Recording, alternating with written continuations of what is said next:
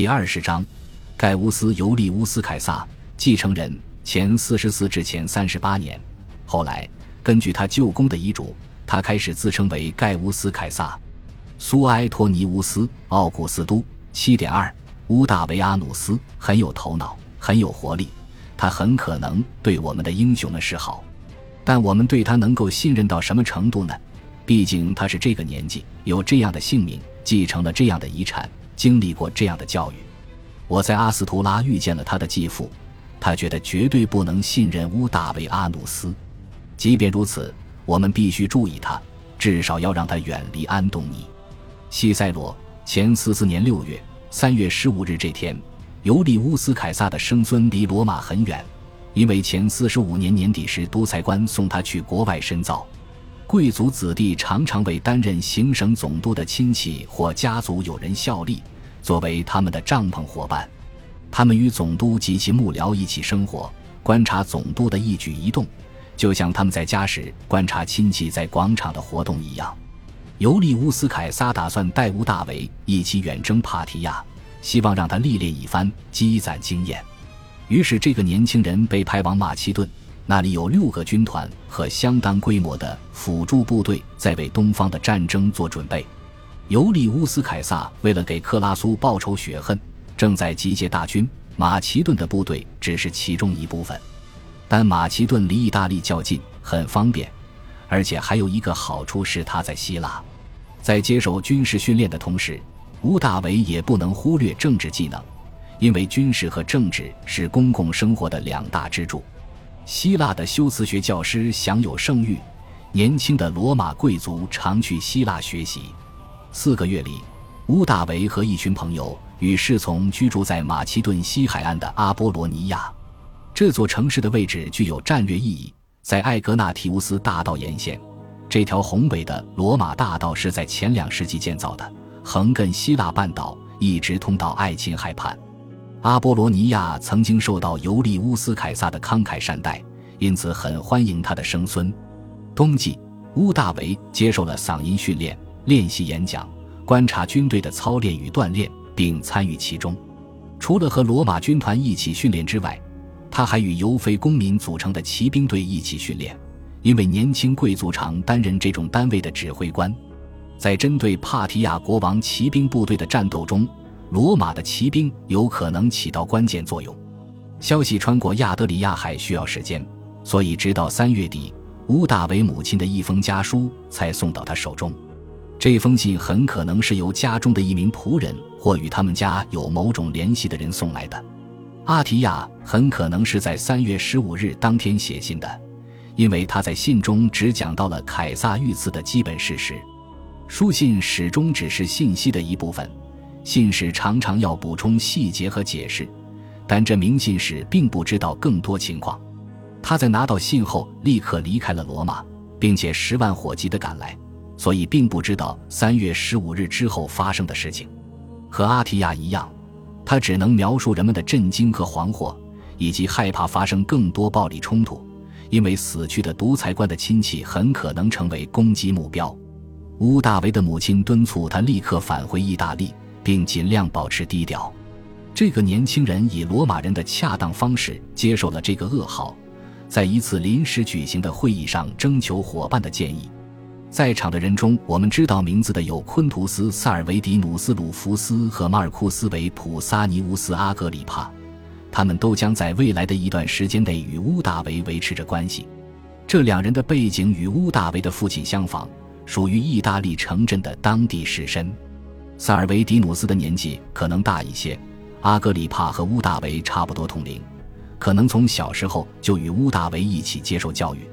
独裁官的死讯传开之后，驻扎在附近的各军团的军事保民官和百夫长前来拜访乌大维，表达自己的同情和对刺客的愤怒，并表示支持他。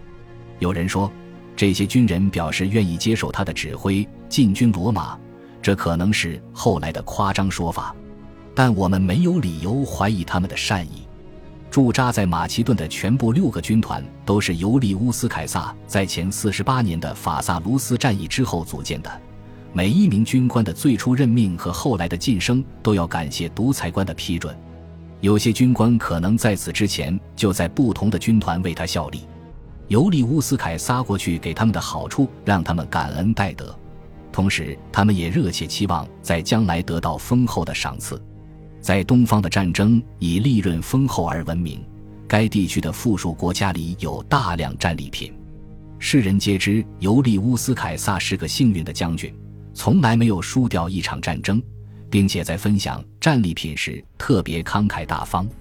除了军人之外，阿波罗尼亚城的代表也前来吊唁，并保障乌大维的安全。罗马贵族理应征询他人的建议，但随后就要自行斟酌并做出决定。乌大维决定不再等待传来更多消息，而是立刻渡海前往意大利，安排了运载他一行人及其侍从的船只。他可能先在卡拉布里亚沿海的一个偏僻地点停靠，然后在大港口布隆迪西乌姆正式登陆。很快，他就了解到罗马当前的局势。在刺杀最初造成的震惊情绪消退之后，一些元老赞扬了密谋者，但广大群众没有表现出多少热情。布鲁图斯等人的演讲无人响应，分配金钱也拉拢不到人。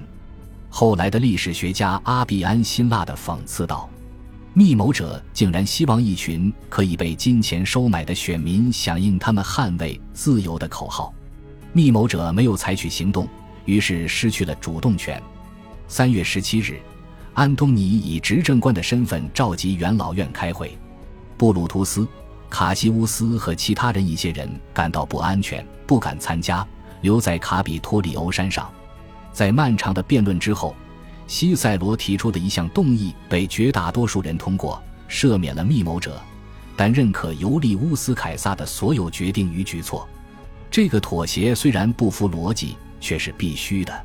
大多数行政长官都是独裁官任命的，如果他的决定无效，那么这些人就不能合法的占据官职。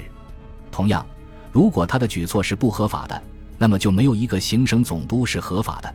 近期的全部法律也没有效力，分配给退伍军人和其他定居者的土地就不再是他们的财产。复苏的共和国极有可能立刻陷入混乱。因此，只能等待新的选举，对每一项命令和法律进行重新裁决。尤利乌斯·凯撒的岳父提出动议，为他举办了公开葬礼。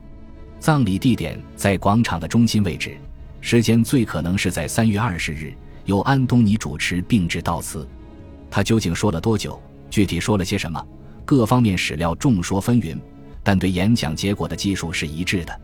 安东尼向群众展示了独裁官死前穿的袍子，他被刀子割裂了，还沾着血迹。人们用蜡做了一尊凯撒像，展示他的二十三处伤口。人们用剧场使用的那种吊车将蜡像吊起来，旋转着向群众展示。安东尼宣读了独裁官的遗嘱，包括将他在台伯河附近的广阔花园改为公园，以及给每一位公民三百塞斯特尔提乌斯的赠礼。他过去也曾这样馈赠公民。遗嘱还将迪基姆斯·布鲁图斯立为第二继承人。群众听到这里，表达了对迪基姆斯·布鲁图斯的憎恶。愤怒的群众很快沸腾，开始攻击密谋者及其同情者的房屋。一位叫做秦娜的保民官被暴民杀害，他们误以为他是那个也叫秦娜的密谋者，就像群众喜爱的另一位英雄克洛迪乌斯一样。尤利乌斯·凯撒的遗体也在广场上被火化，长凳和其他可燃物被堆起来形成火葬堆。对密谋者来说，罗马城已经不再安全了。在随后的日子里，他们全都离开了罗马。尤利乌斯·凯撒的遗嘱还将盖乌斯·乌大维立为继承人，将独裁官庞大家产的四分之三都传给了他。不过，有一个算是相当常见的条件。即要求遗产受赠人改用尤利乌斯·凯撒的姓氏。遗嘱是前四五年九月十五日独裁官从西班牙战役返回后拟定的，没有任何迹象表明乌大维或他的任何直系亲属知道遗嘱的内容。尤利乌斯·凯撒显然非常看好这个年轻人，觉得他比自己的两个外甥都更有才干。但我们必须记住，尤利乌斯·凯撒在立遗嘱时并不认为自己很快就会死去。西塞罗后来宣称，独裁官在东方战争中将一去不复返，但我们没有理由相信这种看法很普遍，或者很可能成为现实，而且也完全不能确定乌大维一定比他的舅公活得更久，因为这个年轻人在前四十五年就患过重病，所以才没有及时赶到西班牙。何况他的身体一直不是很健壮。如果这个年轻人经受住了鞍马劳顿，躲过了帕提亚人的见识，并且持续表现出才华。那么尤利乌斯·凯撒也许会给他更多的公开认可。话又说回来了，我们不可能知道独裁官的长期计划是什么。罗马人非常重视收养关系，养子在各方面都与亲生儿子享有完全相同的权益。此外，还拥有自己血亲家族的宝贵人脉。这种完全的收养必须在养父在世时进行，他死后就不能进行收养。正因如此。学术界出现了漫长而非常复杂的辩论，关于尤利乌斯·凯撒的遗嘱究竟给了乌大维何种地位？在很大程度上，这种争论没有抓住重点。乌大维是他舅公财产的主要继承人，还将改用他的姓氏。尤利乌斯·凯撒的权利、官职和荣誉都是授予他本人的，不是可以世袭的财产。但他是一位元老，恢复了自己家族的威望。并将其提升到前所未有的高度。接受了尤利乌斯·凯撒家产与姓氏的年轻人，必然也会前程远大，有希望将家族的政治成就延续下去。他当然不一定很快就取得成功，但过一段时间到了合适的年龄之后，他就理应进入政界，为凯撒之名获得新的荣耀。如果乌大维接受了遗产，那么他不仅继承了舅公的姓氏，还继承了他的政治前途。虽然尤利乌斯·凯撒与乌大维之间并不是完全合法的收养关系，但主要继承人与儿子之间的界限已经十分模糊了。有些技术上的问题其实并没有实际意义。亲生儿子或养子会继承父亲或养父对其侍奴享有的权利。尤利乌斯·凯撒的侍奴不仅数量极多，而且其中很多人非常富裕。这些侍奴有义务支持他，奉他为新的恩主，为他投票。心甘情愿地奉献自己的资源供他使用，乌大维并没有被正式收养，所以可能觉得要主张自己享有这种权利会比较困难。但这并不意味着独裁官的全体或部分士奴不会选择他作为自己的恩主。在布隆迪西乌姆，乌大维收到了菲利普斯的一封信，以及阿提亚的第二封信。这两人此时已经知道尤利乌斯·凯撒遗嘱的条件，他们也看到。虽然密谋者得到了赦免，并且仍然有很多元老支持他们，但群众非常憎恨密谋者。目前，尤利乌斯·凯撒的亲属还没有遭到血洗或报复性攻击，但这不能说明乌大维能够安全地以独裁官继承人的身份进入政界。十八岁的少年太年轻，要等十几年才能参选官职，进入元老院。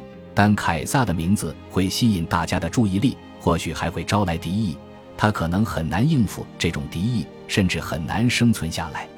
他的继父已经在考虑让自己的亲生儿子参加前四十一年的执政官竞选，因此不愿意让乌大维过早从政。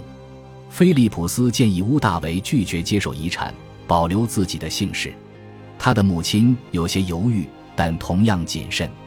我们掌握的史料可能有些夸张，因为他们都是后世撰写的。而且大多以奥古斯都自己的回忆录为基础。年轻的英雄拒绝被经验丰富的长辈的建议所羁绊，这样的形象在文学上早已形成传统。从阿喀琉斯到亚历山大大帝皆是如此。根据阿比安的说法，年轻的乌大维甚至向阿提亚引用了《伊利亚特》中阿喀琉斯对母亲推提斯说的话。这并不是说谨慎是不对的。至少这两封信都敦促乌大维不要鲁莽行事，不管他们的建议究竟是怎么样的，决定只能由他一人做出。他自己的雄心、自信和自尊一定是主要动机，否则此后发生的一切就让人无法理解了。或许从一开始他就坚信自己一定能战胜所有竞争对手，不管他们的年纪比他大多少，经验又比他丰富多少。不过。在当时，没有一位理智的观察者能够预测随后几年的局势走向，也无法预测他能够扮演的角色。如果说乌大维曾经犹豫要不要接受尤利乌斯·凯撒的遗产和姓氏，那么他的犹豫是很短暂的。十八岁时，他不再是盖乌斯·乌大维，而变成了盖乌斯·尤利乌斯·凯撒。根据传统，他应当在这个新名字后面加上乌大维阿努斯，以保留一点自己本名的痕迹。但他始终没有这么做，尽管他的敌人有时会称他为乌大维阿努斯。以强调他的真实家族背景是比较默默无闻的。序章已经讲到，本书不会遵照现代人的习惯称他为乌大维，而是称他为凯撒，因为这才是他自己使用的名字。我们掌握的史料也是这么称呼他的。这个名字的威力与随后发生的事件有着很大关系。感谢您的收听，喜欢别忘了订阅加关注，主页有更多精彩内容。